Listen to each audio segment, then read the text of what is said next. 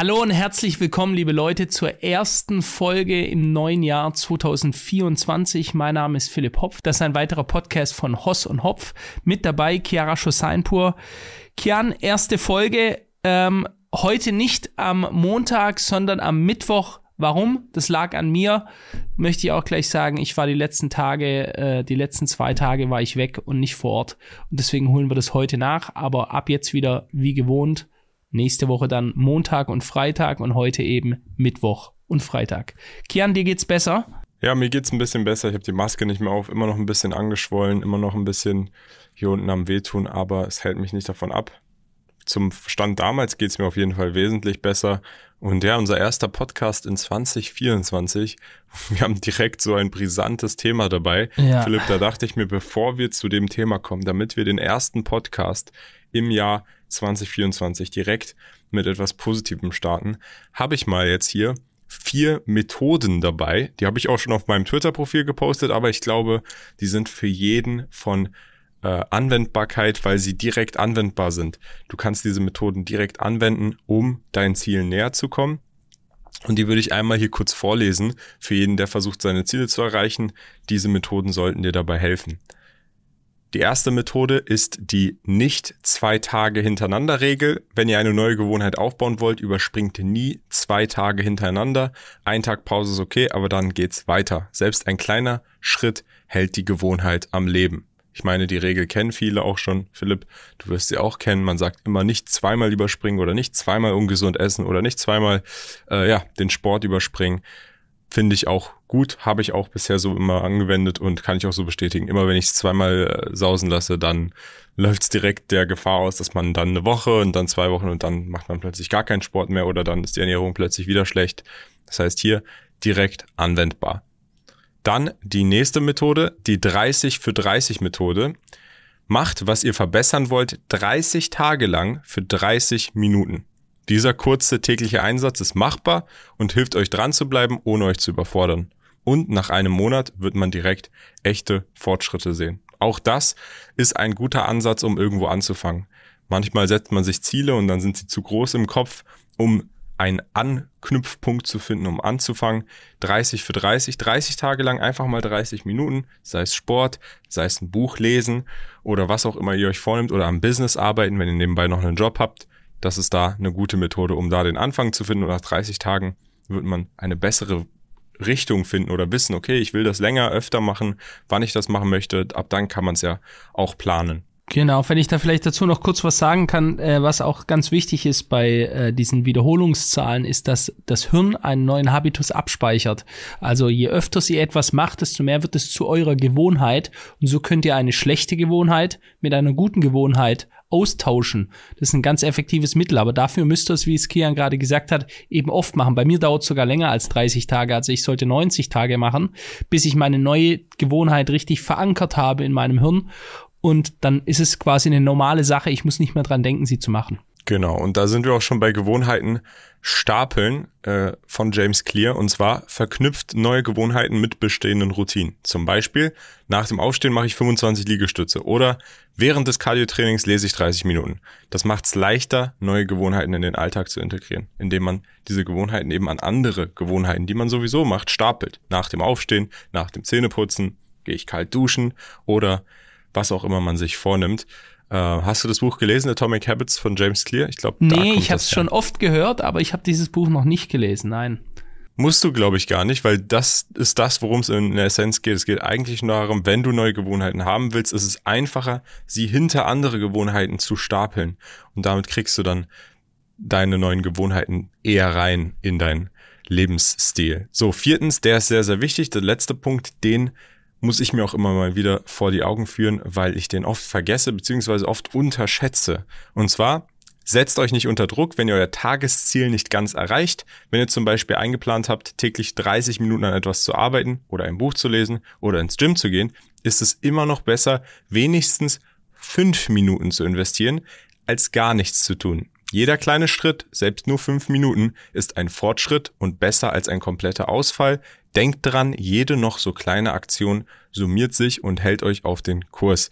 Ich, ich meine, es ist auch nicht nur in, in der Summe der Aktionen dann besser, dass sich da etwas dann akkumuliert, sondern auch einfach für die Gewohnheit. Wenn man es sich vorgenommen hat, dass man es dann mindestens fünf Minuten macht, auch fünf Minuten sind besser als eine Minute Absolut. und äh, gar keine Minute.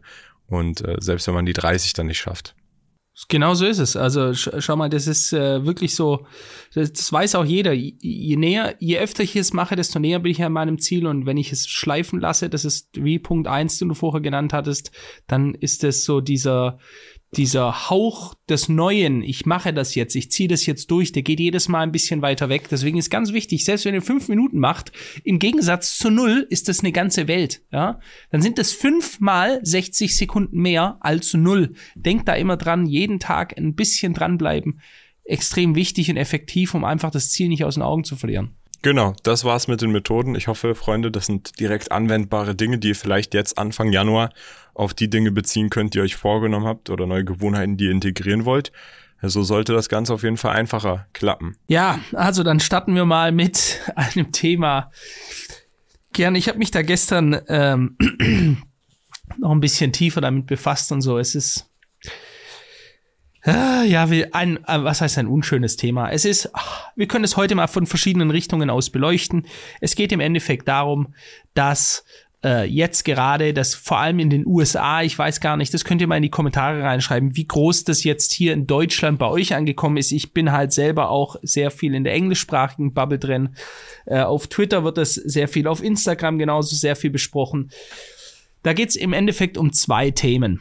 Erstens mal um einen Film auf Netflix, der jetzt rausgekommen ist, der heißt Leave the World Behind. Da ist sehr viel Mysterium darum, können wir nachher näher beleuchten. Ähm, interessanter Film, ich sag gleich vorab, ich habe ihn noch nicht fertig geschaut. Ich habe den Anfang schon gesehen, aber der geht 140 Minuten. Ich hatte einfach keine Zeit, äh, mir den auf einen Schlag fertig anzuschauen. Der ist mit Julia Roberts und Ethan Hawke. Ähm, wir blenden gerade mal das Poster ein. Äh, da geht es im Endeffekt ganz simpel gesagt um ähm, das Ende der Zivilisation, Ende der Welt. Sehr viele okkulte Symbole. Okkult ist in die Richtung mystisch, schwarze Magie und so weiter. Da gibt es viele Hintergründe, warum das so komisch ist, warum die Leute das jetzt gerade so als ähm, als Zeichen sehen, das ihnen vermittelt wird in diesem Film, dass dort viele Symboliken sind, die darauf hindeuten, dass im Jahr 2024, ja, das wird dort auch besprochen in dem Film, im Jahr 2024 die Zivilisation endet und zwar durch eine riesige Cyberattacke, äh, da die alles alles elektronische ausstellt und damit ist ja ganz klar in einer voll elektrisierten Gesellschaft zerfällt, damit die Gesellschaft. Ja.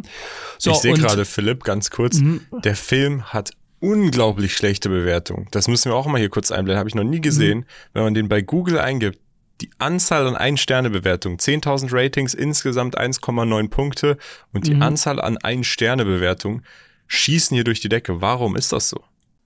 Also was ich gelesen habe, ist, weil die Leute damit äh, ihr, ähm, ihren Argwohn, ihre Ablehnung äh, aufzeigen wollen.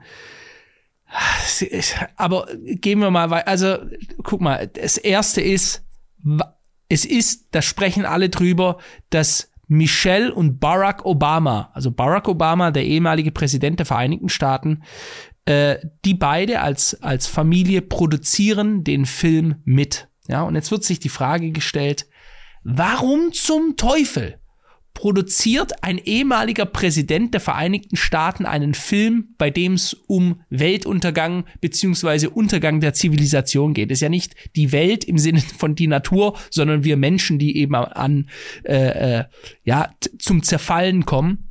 Warum, wie kommt man darauf, einen so symbolischen Film und da könnten wir jetzt noch viel tiefer reingehen und so. Äh, ich, ich sage das jetzt, wie gesagt, nur als Beobachter, ja, nicht, dass ich, ich da selber hier meinen Aluhut aufziehe oder so, ja, ich beobachte das Ganze, ich habe das gesehen. Mit was hat das Ganze zu tun? Kommen wir mal weiter.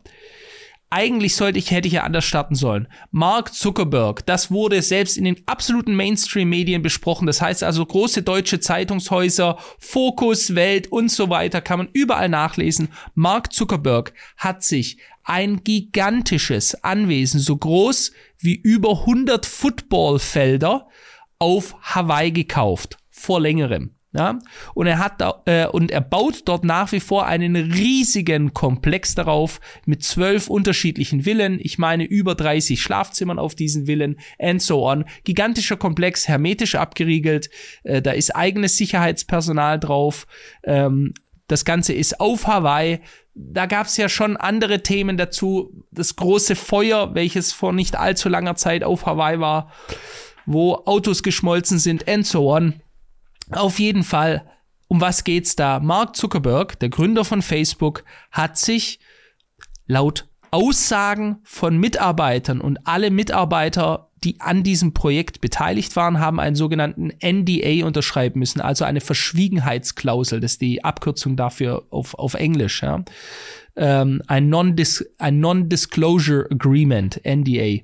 Äh, das heißt also, die müssen alle ihre Schnauze halten. Natürlich bei Hunderten, möglicherweise sogar über tausend Mitarbeitern, wenn man sich die, die Fläche vorstellt, wo dort gebaut wird, über der Erde, unter der Erde, kam raus, äh, dass er eine riesige Bunkeranlage sich baut unter diesem Häuserkomplex, wo eigene Pflanzen, also Nahrungsmittel angepflanzt werden, Luftforst, also quasi State of the Art vom Allerfeinsten. So, jetzt kann man sich vielleicht schon denken, jetzt verbinden hier viele Leute dieses Warum tut einer der reichsten Menschen der Welt sich eine krasse Bunkeranlage für die Endzeit quasi einrichten? Und jetzt kam in den letzten Monaten raus, dass sehr viele superreiche Leute sich große Bunkeranlagen unter ihre Häuser bauen oder auch woanders hinbauen, also abgelegen von der Zivilisation. Und die Frage ist jetzt, scheinbar beschäftigt es die Menschen.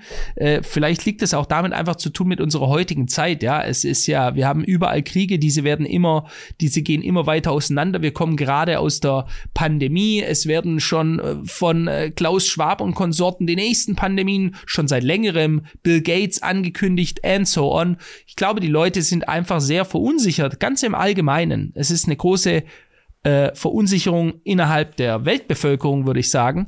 Und man stellt sich jetzt die Frage, was weiß ein Mark Zuckerberg und andere Superreiche, was wissen die und erschließen daraus für sich, sich riesige Bunkeranlagen zum Überleben ähm, zu bauen, sollte wahrscheinlich irgendwas passieren. So, und da kommt eben jetzt dieser Film Leave the World Behind, also lasse die Welt zurück, wo man sagt, Warum zum Fuck macht der ehemalige Präsident der Vereinigten Staaten mit seiner Frau ist Teilproduzent und dann fragt man sich, wie kann er sich das überhaupt leisten? Ja gut, da gehen wir jetzt noch mal ein ganz anderes Thema rein. Einfach mal googeln Vermögen von Barack Obama vor seiner Präsidentschaft, Vermögen von Barack Obama nach seiner Präsidentschaft und sehen, was für gigantische Reichtümer sich dieser Mann natürlich selbstverständlich nicht durch Korruption erwirtschaftet hat. Da ist er natürlich nicht der einzige. Schaut mal Bill Clinton, ja, also die Clinton-Familie, äh, Vermögen vor der Präsidentschaft, Vermögen nach der Präsidentschaft, die haben sich noch in die hunderte Millionen geht das äh, viel mehr, aber auch ähm, George W. Bush, ja, also dass wir hier nicht nur von Demokraten sprechen, das ist keine auf eine Partei ausgelegte Sache.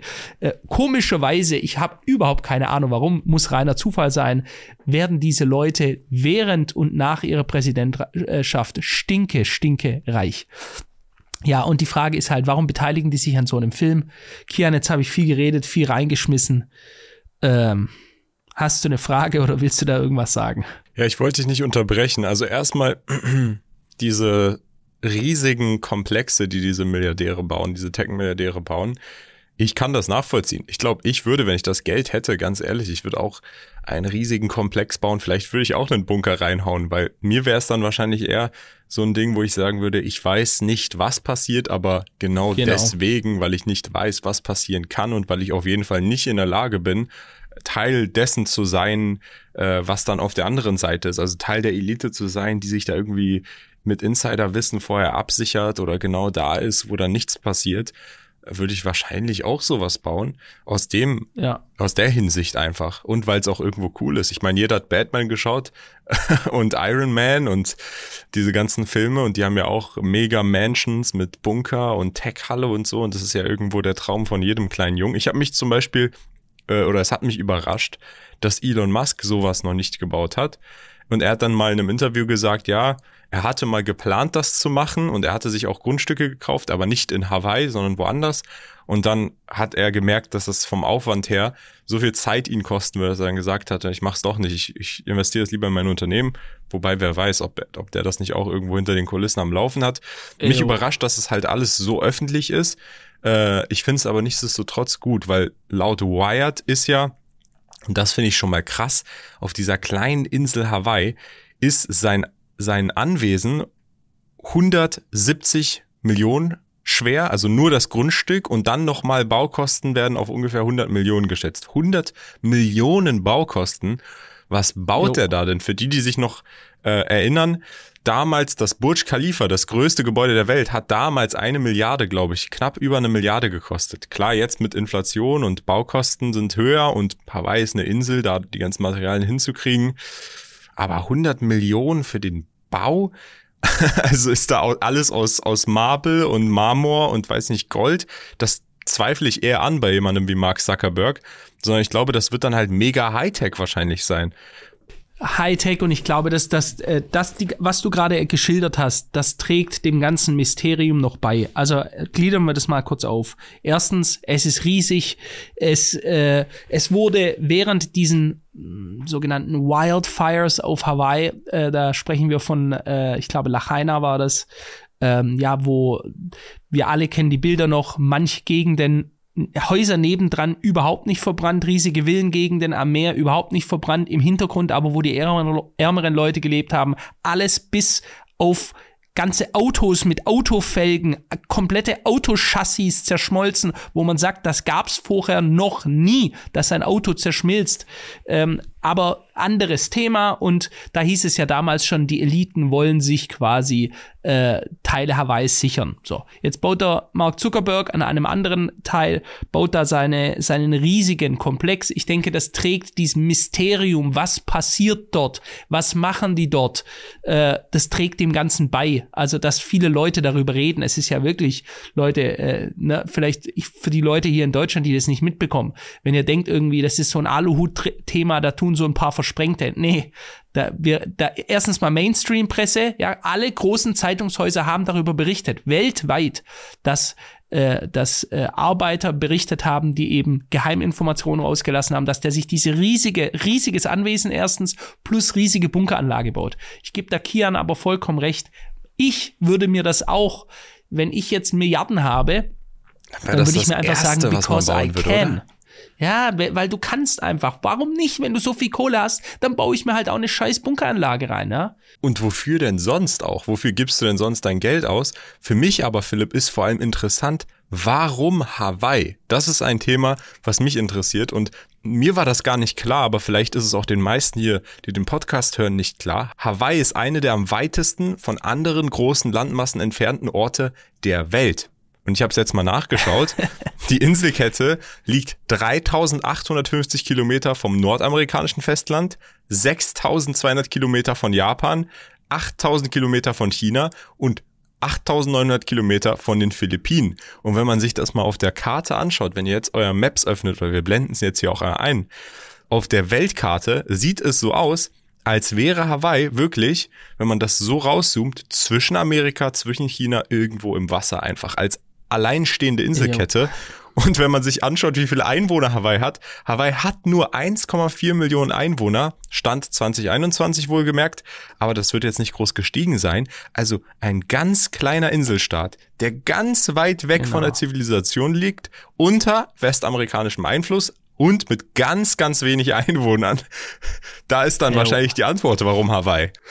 Ja, also und, und das trägt ja der ganzen Sache nochmal bei. Ja, also wenn, wenn ich jetzt gerade dieses Endzeitthema, die wissen das, was auf uns zukommt, wenn ich das in meinem Kopf habe und ich verbinde das jetzt auch noch mit einem Ort, der möglichst weit von an, allen anderen Zivilisationen entfernt ist, ähm, äh, dann, dann trägt das dem Ganzen bei. Ja, äh, so, und ich möchte das aber mal, dem mal einen anderen Spin geben, Kian, weil, ähm, äh, und, und dir da auch eine Frage stellen, weil viele Leute, die machen sich immer noch größere Sorgen und deep diven da rein in diese ganzen Themen und so. Ich habe mir das ja gestern auch gegeben und so, da kommt schon viel, also da öffnet sich das halbe Tor zur Hölle. Ne?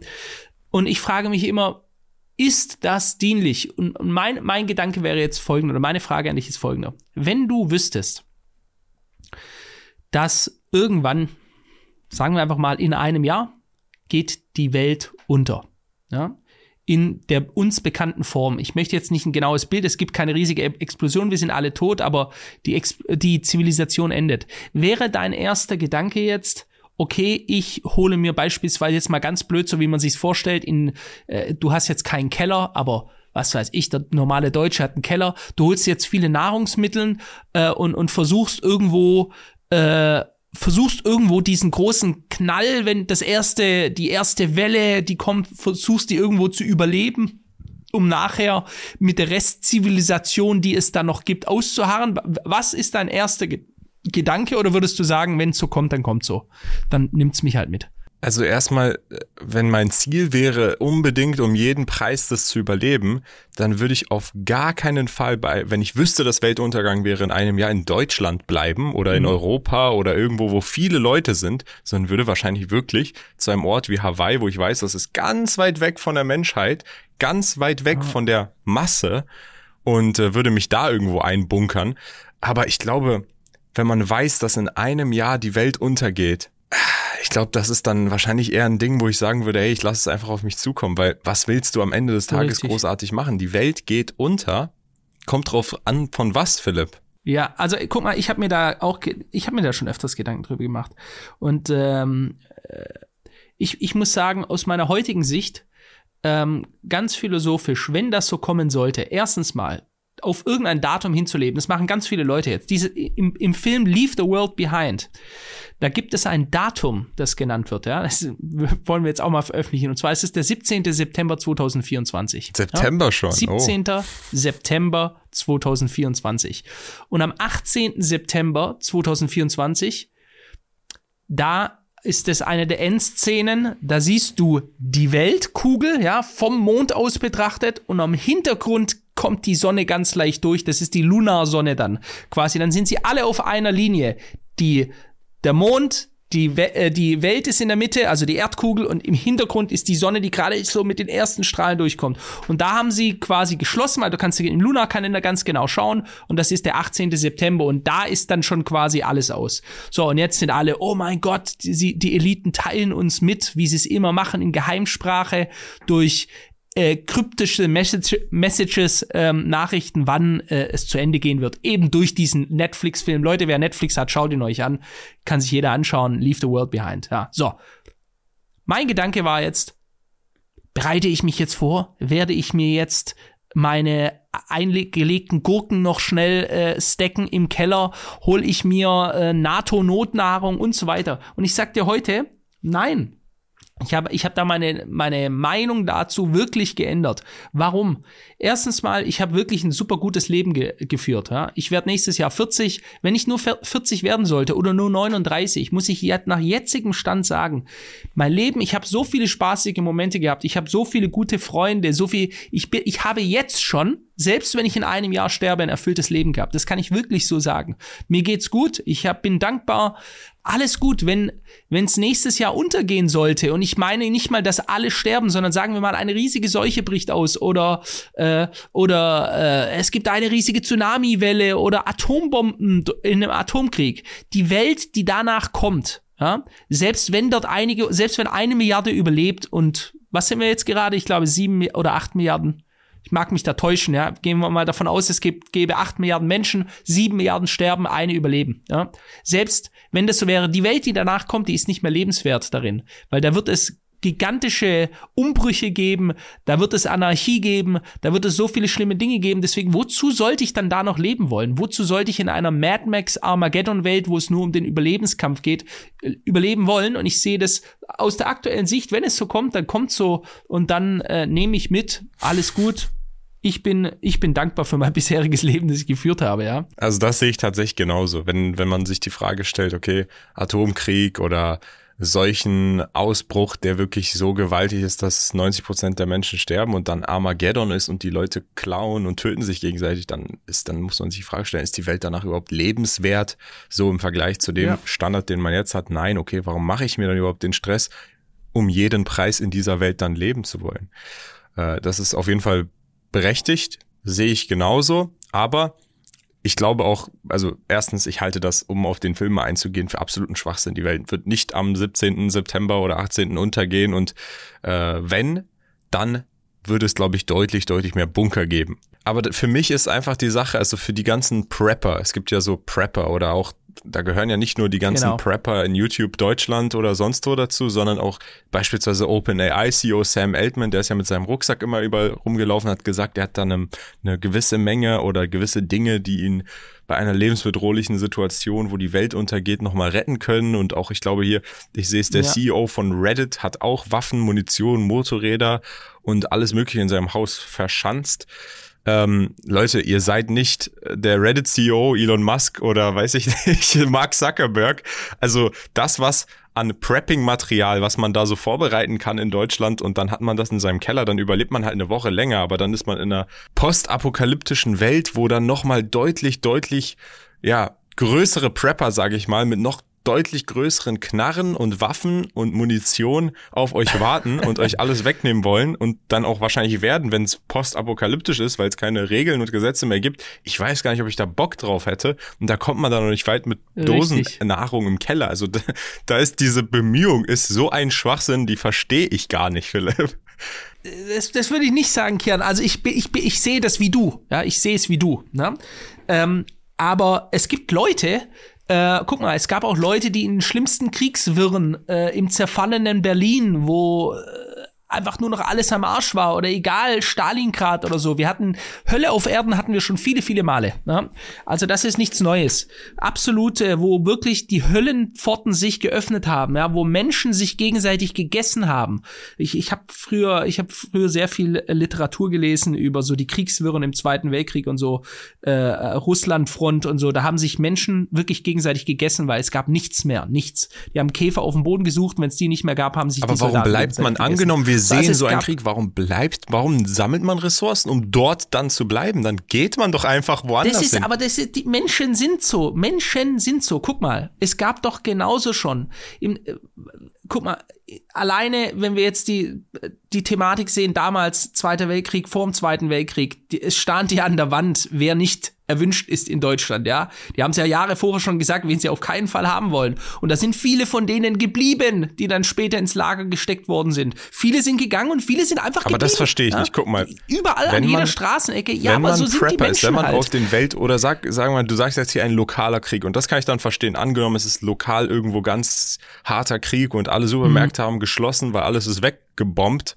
sowas wie im Gazastreifen und auch die Krankenhäuser sind weggebombt, dann ist es natürlich von Vorteil, wenn du gepreppt da Essen hast bei dir im Bunker und du hast medizinische Versorgung. Aber wenn so etwas passiert, dann wäre ich der Erste, der dieses Land verlassen wird, weil es wird ja nicht überall auf der Welt Krieg sein und überall auf der Welt der, der gleiche Zustand, weil wenn überall auf der Welt der gleiche Zustand wäre, dann sind wir ja wieder bei unserem postapokalyptischen Szenario, wo es auch eh Richtig. eh nichts bringt, weil es eh nichts Lebenswertes ist, da zu sein. Also für mich ist das relativ logisch zu sagen, wenn so eine Eskalation dort passiert, bin ich weg oder versuche mit all meinen Ressourcen wegzukommen, weil es wird einen Ort geben auf der Welt. In Amerika war ja alles in Ordnung. Als Zweiter Weltkrieg in, in Europa war und die Leute haben sich gegenseitig, weiß ich nicht, überall Frankreich, Italien, England hat gekämpft. Ich meine sogar ja. in England, da gab es zwar Bomben, aber auch England, in Teilen von England ha haben bestimmt Leute gelebt, die haben nicht mal was davon mitbekommen. Also es wird immer irgendwo Ja, auf der Welt es, es gab sogar einen ganz Ort geben, der entspannt ist und wo gar nichts abgeht. Und äh, wenn nicht, dann sind wir halt wieder bei dieser postapokalyptischen Welt, wo es wahrscheinlich eh keinen Sinn macht.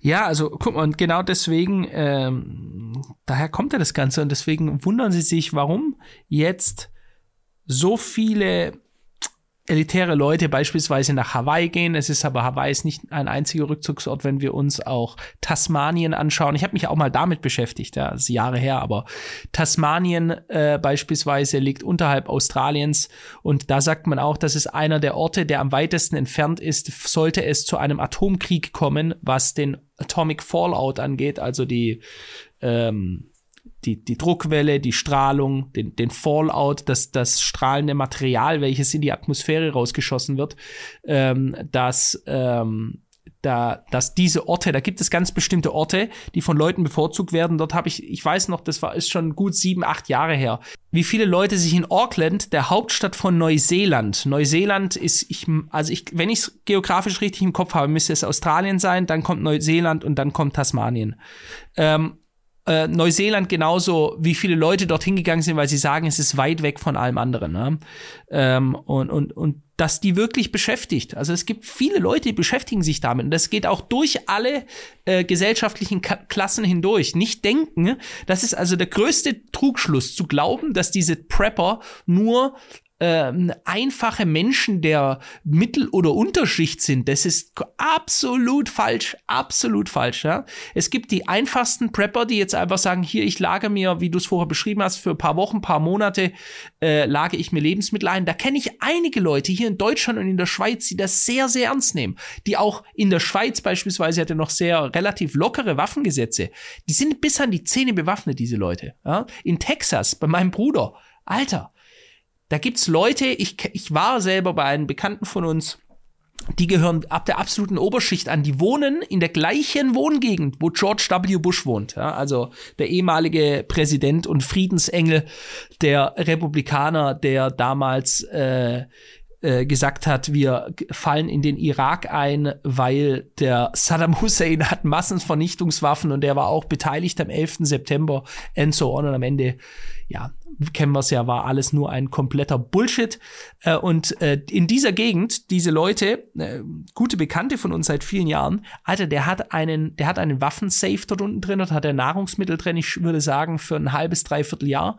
Und dort könnte der eine kleine Privatarmee, in Texas hast du ja die Möglichkeit, Sturmgewehre, kannst ja alles kaufen, äh, der könnte eine kleine Privatarmee damit ausstatten. Und diese Leute, das, das ist auch wirklich so, die die, die preppen dafür, aber gar nicht unbedingt für den Weltuntergang, sondern für Civil War. Das ist eher so das, worauf die Amerikaner, äh, in, in viele Amerikaner spekulieren, dass äh, sollte es bei der nächsten Wahl jetzt irgendwie, keine Ahnung, wieder das Gefühl geben, es wär, wäre Wahlfälschung oder sonst irgendwas passieren. Da sind die, dieses Land ist ja so extrem gespalten. Extrem. Die hassen sich. Wenn die Leute denken irgendwie, keine Ahnung, links oder rechts in Deutschland, das wäre schon extrem. Nee, ihr habt keine Ahnung, was in den USA abgeht. Dort gibt es bewaffnete Milizen, gerade in den Blue States, also denen der, der, ist das korrekt, was ich jetzt gerade sage? Nein, Entschuldigung, ich nehme das zurück. In den Red States Blue sind Demokraten, Red States sind Republikaner. Ich hoffe, ich liege richtig. Ähm, und äh, die vom Civil War, also Bürgerkrieg ausgehen in den USA und sagen, wenn die USA wirtschaftlich zerfallen sollte, dann hast du zwei krass verfeindete Lager äh, und äh, die, die sind bewaffnet und, und die gehen davon aus, dass es Bürgerkrieg gibt. Also das sind schon reale Punkte, die wir so weltweit jetzt gerade sehen. So Spannungen, die sich immer weiter aufbauen. Also ich muss einfach sagen, Philipp, ich weiß nicht, wie es bei dir ist. Ich war noch nie in Hawaii, ich war noch nie auf Australien und auch noch nie in Neuseeland oder Tasmanien. Und das finde ich an dieser nope, Stelle, weil ich, ich schaue hier gerade durch, Hawaii sieht schon echt schön aus, schon schade. Aber es ist ja. echt weit. Also ich glaube, man muss wahrscheinlich nach Amerika erst und dann über Amerika nach Hawaii und dann ist man trotzdem eine Woche gejetlaggt.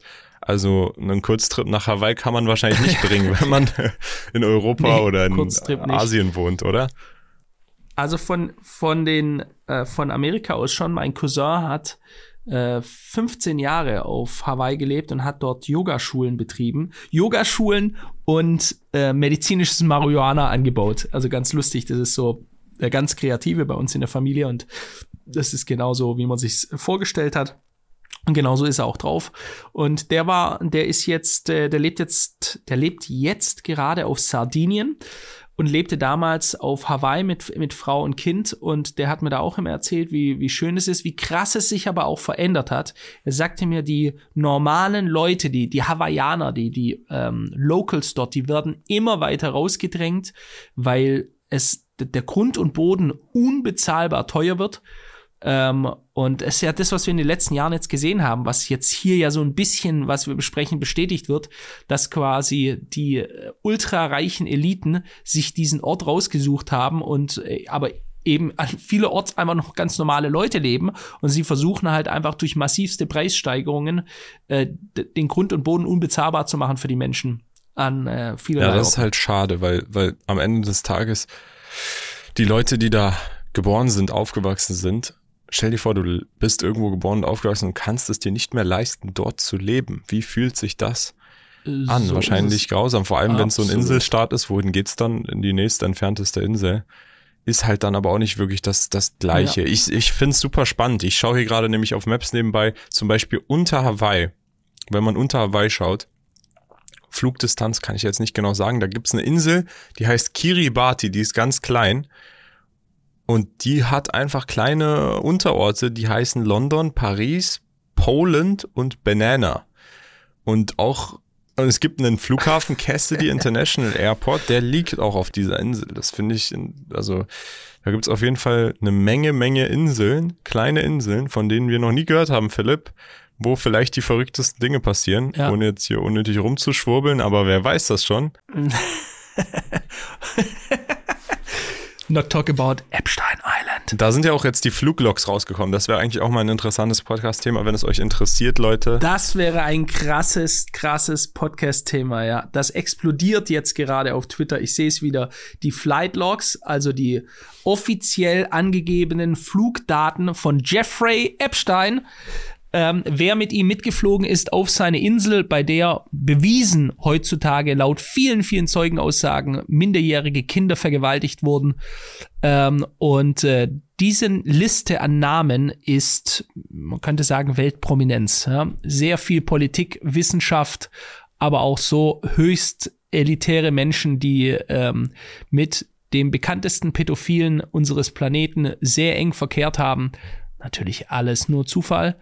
Aber ja, schreibt es gerne mal in die Kommentare rein. Ähm, das ist auch ein Thema. Da, da geht es eigentlich nicht um Schwurbel, Schwurbel, sondern da reden wir von offiziellen Flugdaten. Ja? Also wenn du fliegst mit irgendjemanden, dann muss das der Flugmeldestelle am Abflugort und am Landeort muss das immer mitgeteilt werden. Also das sind ganz offizielle Dokumente, die jetzt vom Gericht rausgelassen worden sind. Jahre später erst. Ja. Bis heute übrigens keine einzige Anklage. Ja. Wir sprechen davon, dass es ganz von den Überlebenden, von den Mädchen, meistens Mädchen, die vergewaltigt wurden, äh, als sie noch Kinder waren und benannt haben, von welchen sehr prominenten Leuten, welche auf diesen Partys dabei waren, bis heute keine einzige Anklage. Niemand redet darüber. Es wird alles zugedeckt. Wäre vielleicht auch mal ein spannendes Thema. Schreibt es gerne mal in die Kommentare rein. Ja, genau, sehe ich auch so. Ich sehe gerade hier noch nebenbei, um mal das Hawaii-Ding jetzt, jetzt zu beenden.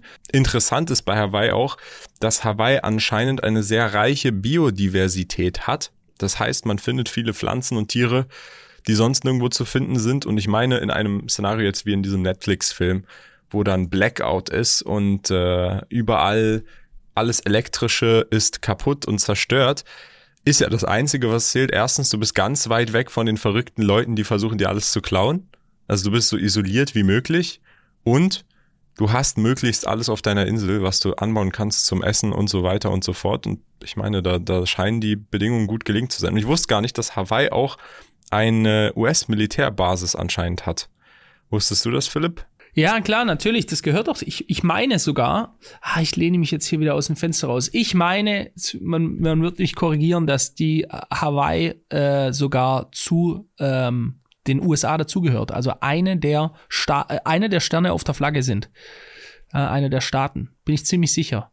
Wenn wir gerade noch dabei sind am Ende beim Film und noch hier ein bisschen rumschwurbeln wollen, was so eines dieser Symboliken sind, die sehr oft benannt werden bei Insta, bei Twitter und so weiter. Wenn wir das Filmplakat anschauen von Leave the World Behind, ja, wir blenden das gerade mal ein. Das ist so ein Hirsch, der steht auf einer langen Straße und im Hintergrund sind überall Autos abgestellt oder Autos, die nicht mehr fahren. Ja, da geht es ja auch darum, eine Elektriz elektrifizierte Welt, die ganzen Elektrofahrzeuge, was ja schon immer gesagt wurde, Elektrofahrzeuge, wenn irgendwann mal richtiger Blackout ist, irgendwie so eine, ähm, eine, eine krasse Waffe gezündet wird, die sämtliche elektronische ähm, elektronische Artikel, ähm, Produkte lahmlegt, dann Elektrofahrzeuge fahren da nicht mehr. Ja? So, und die auf dieser, auf diesem Filmplakat, da stehen die Namen oben drauf. Julia Roberts, Nummer eins, die älteren Leuten allen noch bekannt von Pretty Woman. Dann, ich muss mal schauen, wie der genau heißt, Mahershala Ali ist der zweite. Dann Ethan Hawke, dritter ähm, ähm, Schauspieler, der eine Hauptrolle spielt. Und boah, dieser Name, Mihala. Ja, ist äh, die vierte, die die Hauptrolle spielt. So, da haben viele Leute, die suchen jetzt nach Symboliken und da gibt's ganz viel, da kann man gerne mal reingehen. Die Namen, wie sie übereinander geschrieben sind, wenn man da äh, anschaut bei Julia Roberts und man stoppt bei dem B, ja, dann ist es ein B und man geht jetzt direkt runter auf den nächsten Buchstaben, ist es ein A und man geht nochmal eine Zeile runter. Bei Ethan Hawke ist es ein, nochmal ein A, also jetzt haben wir B, A, A und dann bei Mihala ist es direkt runter ein L, ja. So, und diese vier Buchstaben bedeuten Baal, ja, und wer sich ein bisschen mit dem Okkulten, dem Mystischen auskennt, ja, und der gibt mal Baal und ein weiteres Wort von Baal ist Baal ein in der Mystik. Ja, wir gehen einfach mal auf Wikipedia. Was bedeutet Baal? Ja, da können wir einmal sehen, Baal, Dämon, ist das Oberhaupt der höllischen Macht. Und da kannst du jetzt viel darüber lesen. Jetzt kannst du dir schon vorstellen, Leute, die jetzt gerade Weltuntergang, Okkult, Eliten, Boah, das Dämonik ist mir, das ist mir und zu so weiter schwurblermäßig jetzt schon, Philipp. Das geht mir Shit. zu. Das ist jetzt auf jeden Fall. I'm just telling you. I'm just telling you. Ja? Ich sage gerade nochmal, ich bin hier Zuschauer, Leute. Ich habe mich hier, weil wir gesagt haben, wir machen diesen Podcast, ich habe mich damit beschäftigt. Ähm, yo. Und das ist so, aber ich bin immer verwundert. Das ist, die Leute denken immer, das sind ein paar Versprengte. Nein, das sind tausende Kommentare, da sind Millionen Klicks auf diesen, äh, auf diesen Videos, worum man sich da beschäftigt. Äh, ich bin, ich bin mal gespannt, was die Leute da in die Kommentare reinschreiben werden, was da alles, ähm, ja, was da alles so rum erzählt wird aktuell, was diese Filme angeht und was die Situation angeht mit dem Bunker. Ja, also ich persönlich glaube, das mit dem Film ist halt Schwachsinn, aber an sich trotzdem, man kann ja den Fakten nicht die Augen vorhalten. Joe Biden baut einen Bunker irgendwo, Mark Zuckerberg baut dieses Riesenprojekt, da war dieses Feuer in Hawaii. Wir wissen, dass Hawaii voll mit Milliardären ist. Und ich habe ja gerade vorgelesen, reiche Biodiversität am weitesten, fast am weitesten entfernt von der Zivilisation, wie man eigentlich nur sein kann, von allen möglichen großen Landmassen. Und mhm. es ist wunderschön, es ist ein schöner Ort. Ich war noch nie da, vielleicht äh, müssen wir mal ähm, selber schauen und entdecken, ob wir auch unseren Bunker dort bauen. Spaß. und äh, ein Podcaststudio in den Bunker reinmachen. Ich könnte mich dort höchstens als Aber ja, Freunde, anstellen. ich hoffe, die Folge hat euch gefallen. So. Wenn sie euch gefallen hat, lasst mal ein Like da. Und ja, hast du noch was zu sagen, Philipp? nee, ich habe äh, genug geschwurbelt für heute. Genug geschult für heute. Wir sehen uns in der nächsten Folge. Bis dahin. Ciao. Ciao.